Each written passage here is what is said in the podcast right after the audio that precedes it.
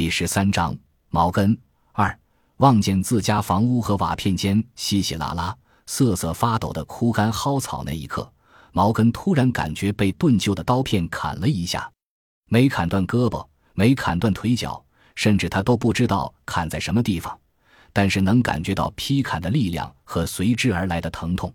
他踉跄一下，没有摔倒，烧饼却滑出来，他死死抓住，烧饼被捏碎了。他赶紧换换手，虽然无济于事。然后他的目光落到宋慧的房舍上，其实早看到了，只是他生硬而残酷的扭转开。现在没法不看了，因为毛小根在宋慧那里，他是知道的，但好像在路上忘记了，此时才想起来，他为难了，不知怎么见宋慧，该说些什么，而宋慧又会用什么眼神看他。那一幕仍在脑里横亘着，新鲜的如同刚刚发生。也许宋慧还揣着怒气呢。毛根就那么站着，脚不知往哪个方向迈。太阳终于从云层里钻出来，或许是捂得久了，脸色苍白，但总算有一点温暖的感觉。毛根扬起脖子，并闭上眼睛，仿佛他站在街上就是晒期盼已久的太阳。一只公鸡夺过来，围着毛根转了一圈。突然一个跳跃，没捉到，毛根及时躲开，他飞起一脚，公鸡咯咯着逃离。毛根检查过进得油腻腻的食品袋，走向自家院落，耳朵则捕捉着前院的动静。毛根把烧饼放在盘子里，用面盆罩住，在阴冷的屋子转了一圈，好像检查是否丢了东西，却又不知丢了什么。脑袋空着，眼睛空着，其实。这个家没什么东西可丢，他清楚，丢了的是他的魂。宋平保出他的人，没保出他的魂。他的魂没被关在派出所，在那之前就丢了。后来，他的目光停在后墙的彩灯上，彩灯也没丢，这就好。他想，毛根把杂乱的院子清扫一遍，将长在墙角、经历一个冬天仍顽强枯硬的蒿草拔干净。你处理处理。宋平有次被墙角的黄蒿染了裤子，很不高兴，说：“你这是助人，不是助鬼养狐狸，强生草，日子没个兴旺。”毛根没理他，毛根不信这个邪，毛根不是懒汉，要养活毛小根，想懒也不可能。一到春夏，园子里也是生机勃勃的，水萝卜、白萝卜、胡萝卜、芹菜、韭菜一样不少。虽然这些往往未长成就进了毛小根的嘴，但拔了再种，只要时令允许，毛根就会把籽撒下去。所有生长的都是他需要的。如果馒头可以接馒头，他也照种不误。蒿草不能吃，可毛根喜欢，在院子里也有旷野的感觉。若是在园子里，毛根绝不会任由蒿草这么放肆。蒿草占据的是墙头、墙角、嘎嘎啦啦的地方，为什么非要除掉？日子兴旺与否和杂草没半点关系。毛根不屑与宋品争执，他现在清除并不是宋品的话生效了，而是磨好时间，幻想着万一宋慧来呢？宋慧可能不知道他回来了，他在院子里的动静他该会听到的。他总不至于一整天待在屋里，他或许会把毛小根送过来，诺，给你了，扭头就走。他或许不理他。但仍愿意带着毛小根，他不知等待的会是什么结果，更不知如何应对，整个人是惶恐的。日过头顶，毛根没等到宋慧，没听到他的咳嗽、打喷嚏，没听到他喂猪的噜噜声。毛根直起酸困的腰，发现左手食指和右手拇指都划破了。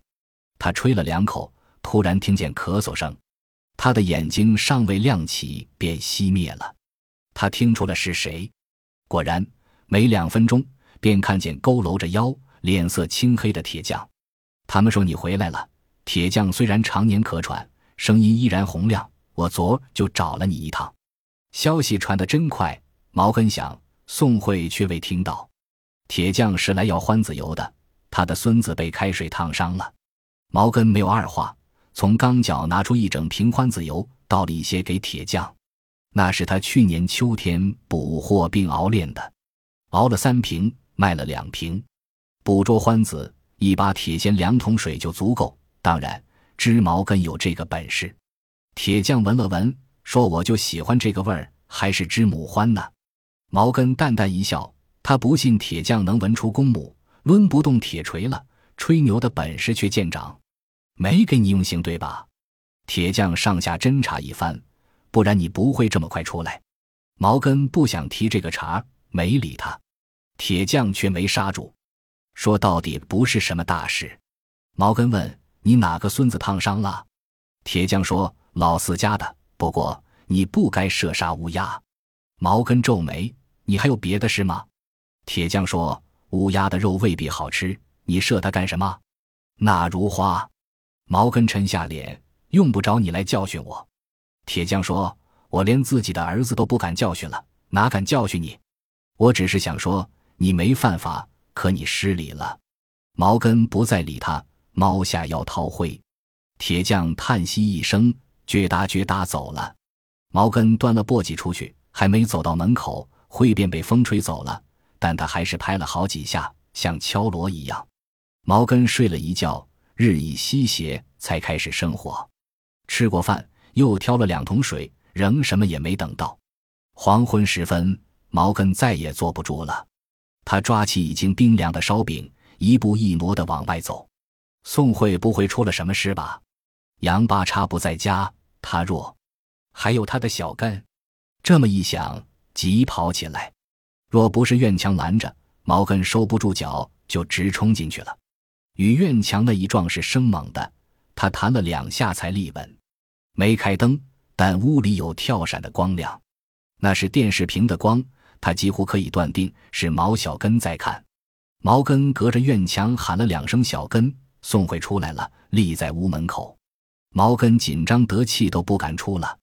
一个屋门，一个院门，两人互相凝望，似乎彼此不认识。门开着，你不会进来呀？宋慧先开口，仍然粗声大气的。再缩在外面就不合适了。毛根的脚步和着心跳的节奏，距宋慧三四步距离。毛根犹豫的立定。似乎在等待宋慧下一步的指示和命令，宋慧却转身进去了，顺手拉着灯。毛根硬着头皮跟进去，招呼一声“毛小根”，将已经凉透并被他捏碎的烧饼掏出来。宋慧说：“刚刚吃过。”毛根正要缩回，毛小根说：“孤得。”毛根看宋慧，期待他批准。宋慧接过去，柔声道：“听话，歇一歇再吃。”毛小根的目光又回到电视上，那一刹那，积存在心里的愤怨一扫而空。毛根惊讶、羞愧又万分感激，他这么听你的。宋慧说：“他懂事着呢，我昨儿照看祖奶，留他一个人在家。”毛根结巴了：“真的吗？”宋慧说：“我哄你干什么？是不是小根？”毛小根说：“也是。”宋慧颇自豪的：“我没胡说吧？”毛根担心的吃马、奚落、抽打并没有发生，那个门槛轻易的跨过去了，好像那个夜晚不曾存在，两人没发生什么事。但等毛根坐定，并有勇气细细打量宋慧，还是发现了宋慧的异常。宋慧脸色发白，眼圈也带着点红。这是我的缘故。毛根烦躁的想：这就没事了吧？宋慧问我吓坏了，你要坐牢。可咋好？他在替我担心呢。毛根想，他没计较我，他依然能闻到，并且喜欢宋慧身上散发的混杂的气味，只是他的血液不再沸腾。毛根说：“我一早就回来了。”宋慧说：“这一天昏沉沉的，我没出屋，不知你回来了。”原来是这样。毛根想，他的昏沉多半与他有关，他不能装聋作哑了。我是个粗人。毛根羞惭地说：“宋慧说，你不知你做了什么，我也不知我做了什么。”这话让毛根费解，他困惑而不安地瞄着宋慧。宋慧说：“我什么都记不住的，难道你能记住？”毛根突然醒悟，他已经把那个夜晚抹掉了。粗汉的宋慧说的是禅语，他忙不迭附和：“忘了，早忘了。”可是既然忘了，他为什么还昏昏沉沉？毛根不信的彻底忘记，毕竟你知道吗？我差点闯出大祸。宋慧脸上闪过惊恐，现在想起来我都害怕。毛根惊愕地问：“怎么了？”宋慧没有回答，自责道：“我真该死。”毛根追问：“到底怎么了？”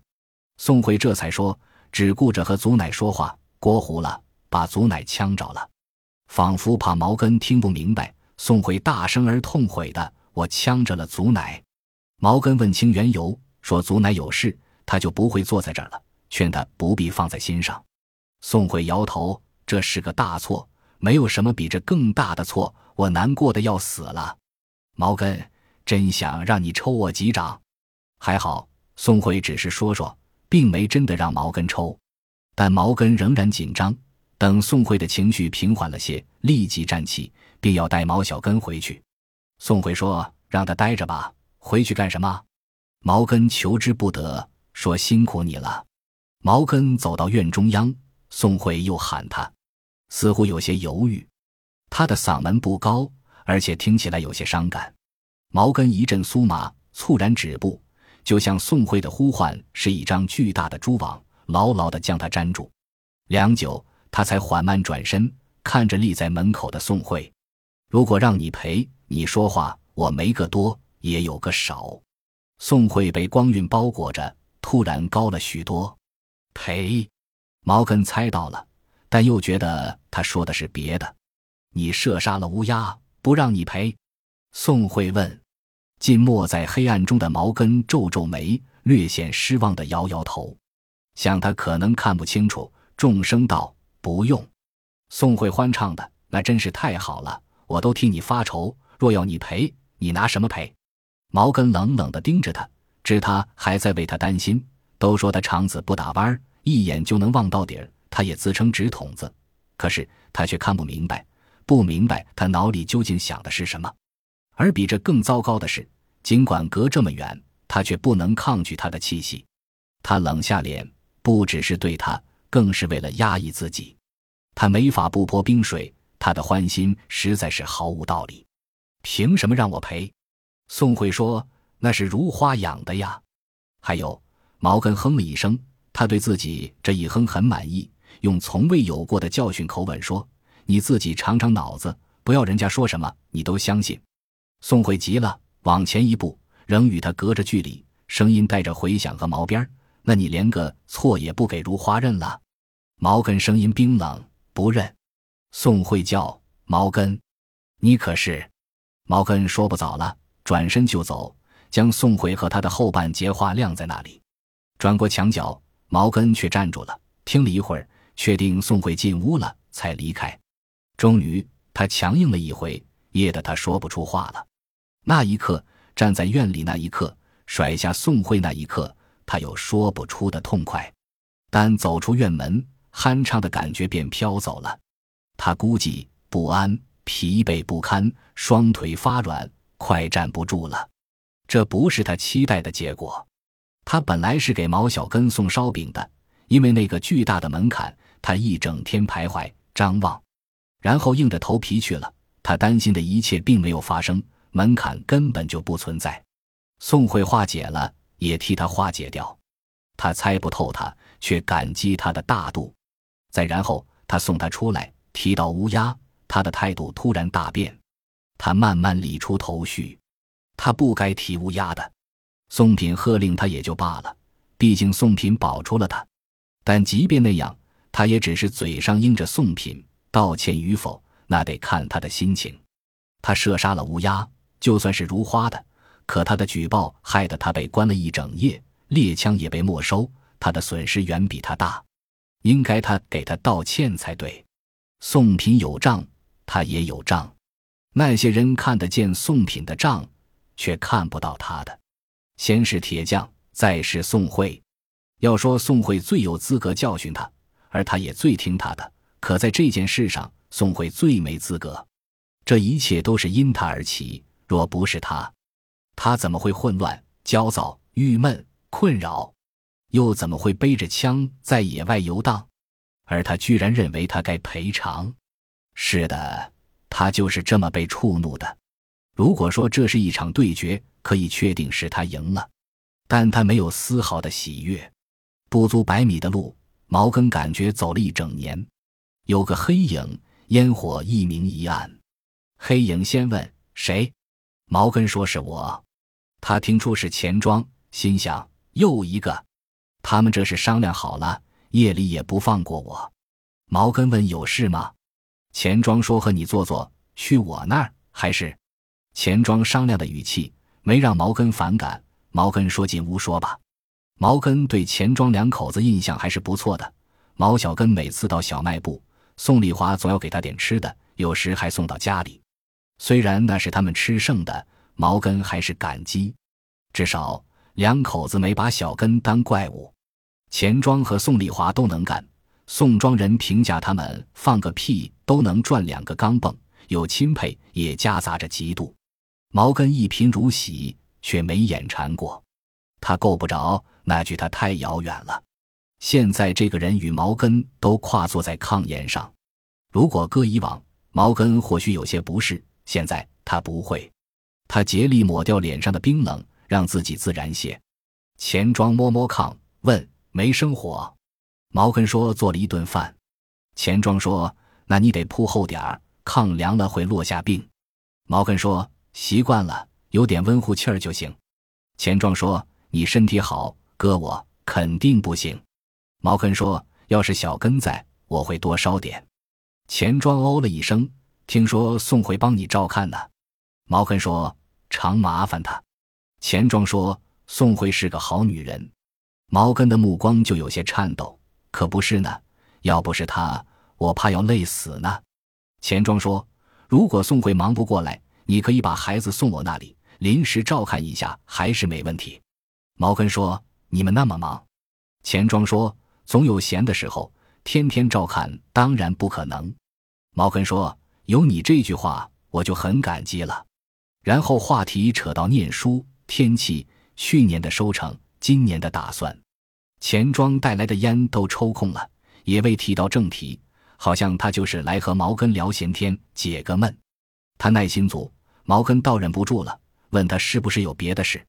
钱庄这才突然想起来，你的猎枪被没收了。毛根没料他问的是这个，疑惑的点点头。钱庄再问：“值不少钱吧？”毛根说：“我自己装的，要多少钱呢？”钱庄又问。毛根摇头：“我没算过。”钱庄从兜里掏出几张钞票：“你别嫌少，算是赔你的枪。”毛根如坠云雾：“你这是干什么？我不能要你的钱。”钱庄说：“这是你我之间的事，我不会和任何人说，你也不要对人讲，听明白了吧？”说出去对你对我都不好。毛根仍然不解，他的脑子跟不上钱庄的节奏。钱庄说：“我知道猎枪在你心里的分量。说起来，三代猎人，枪被罚没，你肯定心疼坏了。我没有能力从派出所替你要回来，我能做的也就这样了。毕竟，这事是殷如花惹出来的，我补偿你也是应该的。”毛根有些不好意思了，虽然他知道钱庄不会仅仅为这个。这说不通。果然，钱庄语气一转，让他帮个忙。毛根很痛快，说：“只要我能办得到。”钱庄说：“你给如花赔个礼，还是为这个。”但钱庄没有用教训的口吻，而是让他帮忙。这令毛根欲贴。他不是不知好歹的人，只是毛根仍然疑惑不解：他给如花赔，不是有这么重要吗？值得钱庄如此费心思？钱庄似乎猜到了毛根在想什么，说：“我这个弟媳认死理，现在又结了疙瘩，我怕他再有什么意外，你得帮着解开。气顺了，他就会好起来。还有个钱宝，也是一家人呢。”钱庄不紧不慢，每句话都想交代。毛根觉得自己被缠住了，他终于感觉到气促，声音摇摆：“我不是故意的。”钱庄说：“我知道，这个你不用解释。”毛根呀。你射杀的可不仅仅是一只乌鸦，毛根问：“你相信那个是钱玉？”钱庄摇头：“那是不是钱玉变得不重要，重要的是如花相信那是他的念想。”毛根：“你射杀了如花的念想？”钱庄直直的盯着毛根：“你明白吗？”毛根突然被击穿了，浑身战栗。本集播放完毕，感谢您的收听。喜欢请订阅加关注，主页有更多精彩内容。